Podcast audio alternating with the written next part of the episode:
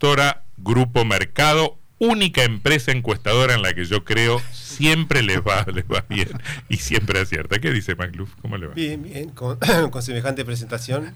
Me quiero ir, dijo Lorenzino. Pero vamos a ponerle Me quiero ir, me quiero ir. Después, en la segunda parte de la charla, vamos a hablar del oficio del encuestador. Como cuando quieras. Empecemos, empecemos, empecemos por la estricta actualidad. Eh, están trabajando. Sí, por supuesto. Salen a la calle y encuentran qué cosa. Eh, atomización. Atomización. En el, ámbito nacional, particularmente. Eh, digamos, tendría que enfocar un poco más la pregunta sobre qué ámbito, digamos, porque son muy diferentes. En, el ámbito provincial, desconocimiento, si tengo que, hacer desde una perspectiva provincial. Este, no solo Paraná. Eh, y en Paraná una mezcla de desconocimiento con dirigente un poco más posicionado, digamos, ¿no?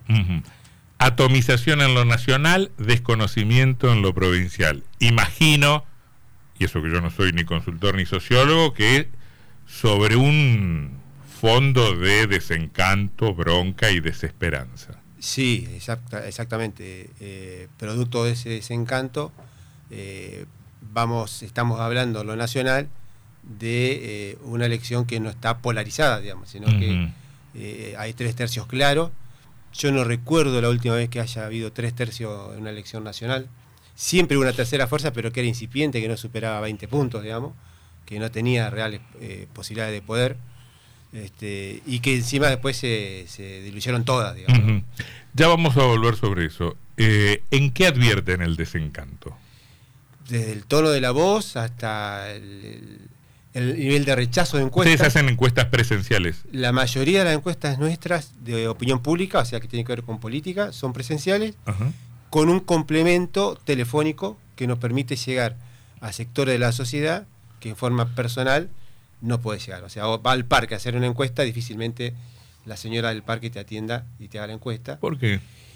Porque está el portero, porque está lejos, porque tiene más temores, porque tiene menos tiempo, pero en el nivel socioeconómico es más difícil de llegar. Pero me parece que también por el teléfono es difícil, ¿no? Mm, en mi casa el teléfono, lo, discutimos con Martínez. Martínez es enemigo del teléfono fijo. ¿Usted tiene teléfono fijo, Varela? No, no, no. Varela, es vos no tenés. No, no lo di de baja hace varios años. Yo tengo teléfono fijo. Ahora. ¿Me lo eh, pasa después? No, eh, porque hasta ahora los únicos que me llaman son los tipos que quieren saber a quién voto, si no, no me llama nadie a ese, a ese teléfono. Por eso Martínez no tiene teléfono fijo. ¿Eh? Em, entonces, este, no atiendo cuando, cuando, cuando, es la gente de MacLuf, yo le digo, no, MacLuf, estoy trabajando, y le cuelgo. Este, ¿Para qué sirve entonces? Para, mira, yo no sería prudente si haría una encuesta de opinión pública o intención de voto solamente telefónica. Por eso te dije, hacemos un complemento. O sea, de cada, de cada 100 encuestas, aproximadamente 90 las hacemos presencial y 10 más o menos las hacemos telefónicas. Depende de la ciudad, depende de la información disponible que, tengamos de la ciudad y depende de la base de datos también que tengamos de la ciudad. Nosotros en Paraná, como otras ciudades, tenemos números geolocalizados. Entonces queremos llamar a la seccional 4, que es el parque, digamos, y ahí utilizamos IBR. Este, para Para mí es como hablarme en chino. Una tecnología que risca sola. Claro, es la, encuesta automática. La encuesta automática que, vos digitás si, si va a votar a. Si vos querés llamar a la manzana en la que vivo yo, ¿podés hacerlo con algún sistema en particular solo a, solo a mi manzana? Y busco la guía Tardelli y te llamo. no, no, no, no, no, pero. puedo, puedo. Puedo, pero porque hay un trabajo que se hizo, que yo compré en su momento, manual, en donde unos tipos con los filtros de Excel iban buscando las calles, este, entonces sabían que la seccional 4 o 3 o 2, cualquiera la 18 de Paraná, este, iban ubicando los números, digamos, o sea, un trabajo manual. Eh, que Pero no cambian con el tiempo los números. Se van de baja. Ahora, de la base que tenemos nosotros, la mitad está de baja, pero tenemos la otra mitad. Y a su vez, eh, vos perteneces a 90, al 99% de los que tienen teléfonos fijos que, que no hacen la encuesta. O sea, nosotros para lograr una encuesta tenemos que disparar 100 llamadas. Este, ¿Eso es así? ¿Esa es la proporción? Sí, exactamente, para IBR. ¿Y te sirve? Es muy barata. Es muy barata, es muy cómoda. Eh, ahora que está el tiempo feo, los chicos en la calle es más complicado, llueva, truene, Es una herramienta, te insisto, como complemento. Este, los datos ya salen cargados en una base de datos. Sí, sí, no tienen que ingresar manual uno. Nosotros hace varios años ya que tampoco lo ingresamos manualmente, los chicos toman los datos con dispositivos móviles. Este, termina el turno o cuando ellos quieren, suben las encuestas y ya los bajo mm, en el servidor. Me dijiste recién, em, es, una, es una elección no polarizada, la elección nacional. Eh, después, si querés, yo te voy a pedir números si tenés para darme, si no, no me importa particularmente, pero eh, vos decís, no, no tenemos un, un, electorado partido en dos en la elección presidencial. Entonces yo coloco tu respuesta, la inscribo en lo que parece haber aceptado el mundo político, colijo, en base a lo que le dicen los encuestadores, que estamos, lo dijo la vicepresidenta Cristina Fernández, en una elección de tercios. Eh, yo no sé si es así, no tengo encuestas que me lo digan, pero si las tuviera también podría ponerlas en cuestión. ¿Por qué debo empezar yo a moverme en un escenario, yo como comunicador, pero el político como candidato, en un escenario de una elección de tercios sin prueba empírica comprobable de que efectivamente es así? Porque la encuesta es un método que falla mucho, eh, pero que es lo mejor que hay para medir opinión pública. Y no hay otra cosa que me permita a mí diseñar una estrategia sobre un mapa, que no hay ninguna herramienta que me permita diseñar ese mapa de mejor manera que una encuesta. O sea, es como me está diciendo, como desde que un análisis te dio mal de colesterol y decir, ¿por qué le tengo que creer yo al tipo este que no lo conozco, que es bioquímico, que estudió para ser bioquímico, este, pero no lo conozco? Bueno, no, pero el tipo difícilmente tenga mala fe, difícilmente manipule, difícilmente tenga sesgo. Puede equivocarse, sí, puede, puede, qué sé yo, medir mal, poner un reactivo equivocado. Eh, la posibilidad de error existe. Ahora, no está presionado por actores que buscan ser presidente de la República. Bueno, ahí está la confianza que tiene el cliente para con su consultor, digamos. Este, y ahí está tu sesgo para con los encuestadores, digamos. O sea, la mayoría dan a sus clientes la información más precisa que pueden. No tengo ninguna duda que le dan a sus clientes la información más precisa. Bueno, pero esta era, la, esta era la segunda parte de la charla, no importa. No tengo ninguna duda que le dan a sus clientes la información más precisa que tienen. Ahora, ¿a mí me la dan? Sí, absolutamente. Yo le he dicho cosas, eh, hace 20 años, tengo 50, hace 20 que estoy con, las encuestas, haciendo encuestas, y hace, hasta hace, qué sé yo, 10 años me ponía colorado para hacerle una mala noticia a, mi cliente, para decirle que era visualizado como corrupto o como, o como este, soberbio. Eh, yo te estoy pagando y vos me venís a decir que me ven como un corrupto. O que no tenía, o que tenía pocas posibilidades, o que iba muy atrás. Pero una vez, hace muchos años, escuché una frase que de un, no importa de quién, que decía, es preferible ponerse colorado ahora y no verde después. Este, y la tomé, digamos, ¿no? O sea, ahora me cuesta mucho menos, digamos, pero, En definitiva, la percepción que la gente tiene de un candidato no es culpa suya. Claro, pero el famoso mate matan al mensajero, digamos, eso está... Yo, eh, una anécdota de hace 10 años más o menos, un intendente del interior, eh, terminamos el campo y eh, como ejercicio cada tanto teníamos que los mis encuestadores nos juntábamos a hablar con el cliente para ver qué escuchaban de, de, él, ¿no? Y todos los, chicos decían, si iban todos jovencitos, yo también en esa época era joven, decía, y la gente dice que estoy un poco soberbio. Y el tipo golpeó la mesa diciendo, yo no soy soberbio.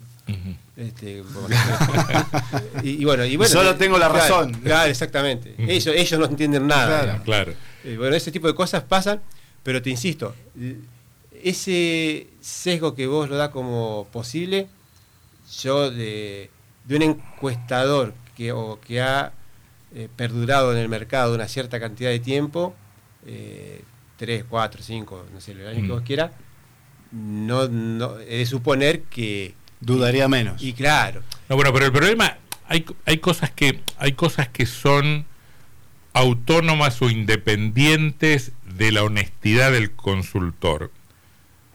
Y es el hecho, sí verificable, de que la encuesta no solo es una fotografía de un momento, sino que se ha convertido en una herramienta de propaganda. Y yo de la propaganda debo desconfiar.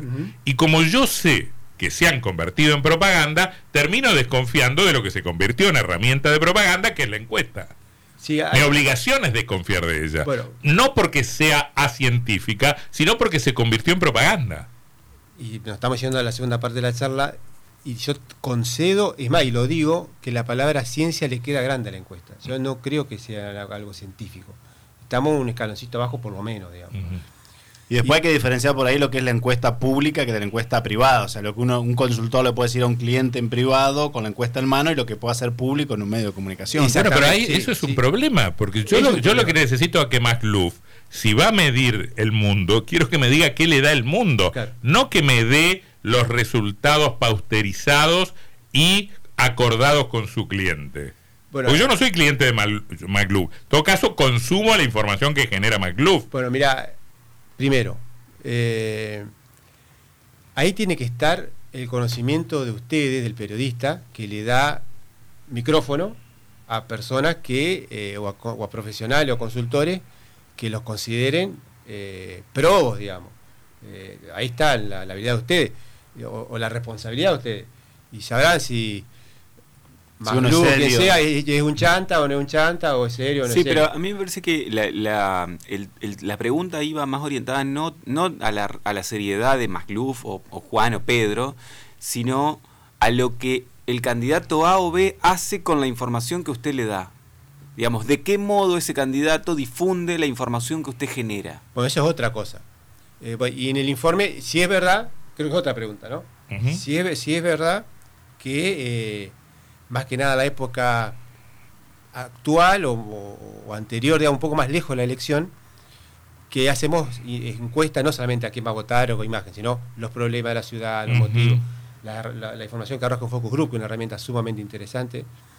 Este, y, el, y el cliente, eh, del 50 hojas del informe, va a mostrar la que más le conviene, por supuesto, es así. Sí, naturalmente hará un recorte que le eh, favorezca. Exactamente, pero eh, hay que saber eh, separar el polvo de la paja en esto, digamos, tanto para el profesional como para el informe cuando uno lo ve en un, medio, en un medio escrito, en un medio digital, lo que fuese. Ahora, yendo a las herramientas de análisis político que ustedes también tienen, nosotros muchas veces vemos, como vemos, vimos este fin de semana, a dos dirigentes políticos de primer nivel nacional hablando en base a encuestas y armando escenarios en función de la lectura de los famosos tres tercios. Cristina diciendo, estamos en una elección de tres tercios, hay que consolidar el núcleo propio duro para llegar a meterse en el balotaje. Y Alberto diciendo en una entrevista a otro medio, diciéndole, no alcanza con un tercio, la estrategia es cerrada, hay que ir a una estrategia que nos permita ganar la elección. ¿Cómo tenemos que leer este escenario? ¿Cuáles serían las claves para cada uno de los caminos que están buscando dentro del oficialismo nacional? Mira, eh, a ver si te respondo correctamente, digamos, o es lo que vos me estás preguntando. Eh, en opinión pública no es una ciencia exacta eh, y hay diferentes caminos para tratar de, si armemos bien, ganar la elección. Como, haciendo una analogía a lo que pasó en la provincia, ir junto a la elección nacional o no. No, hay, no está escrito eh, no hay, y no hay forma de saber cuál es el camino que te asegura. A lo sumo, hay que ver cuál es el camino más corto o más posible. Y aún así este, puede ser eh, azaroso, arbitrario y opinable, digamos. Ambos, ambos lo que dijo Cristina, de ir por el tercio, asegurar el tercio, tiene su razón.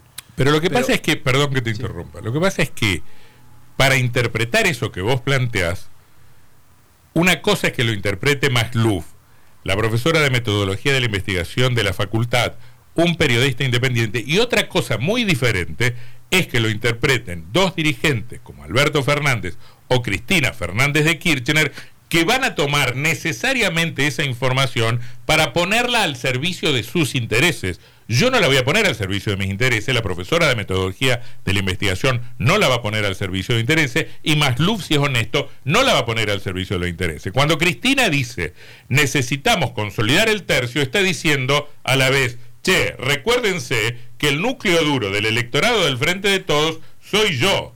Cuando Alberto Fernández dice no alcanza con el 30%, está diciendo, ojo, los que podemos sumar somos nosotros y no Cristina. Esa interpretación a mí no me dice mucho, porque la están jugando en el terreno de su disputa. A mí me interesa lo que me diga alguien lo más independiente o autónomo posible. Totalmente de acuerdo.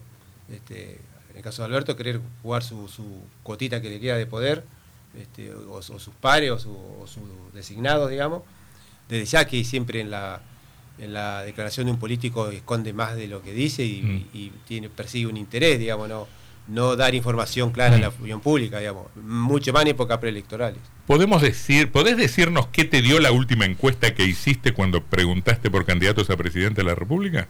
Dentro de lo que pueda decir. Sí, no, no, no, hay ningún problema. Este, lo que no tengo algo provincial, sí tengo de ciudad y te hago un promedio. Dale, dale. Este, y mi ley en el orden de 25 puntos, lo que da la mayoría de la ciudad de la provincia.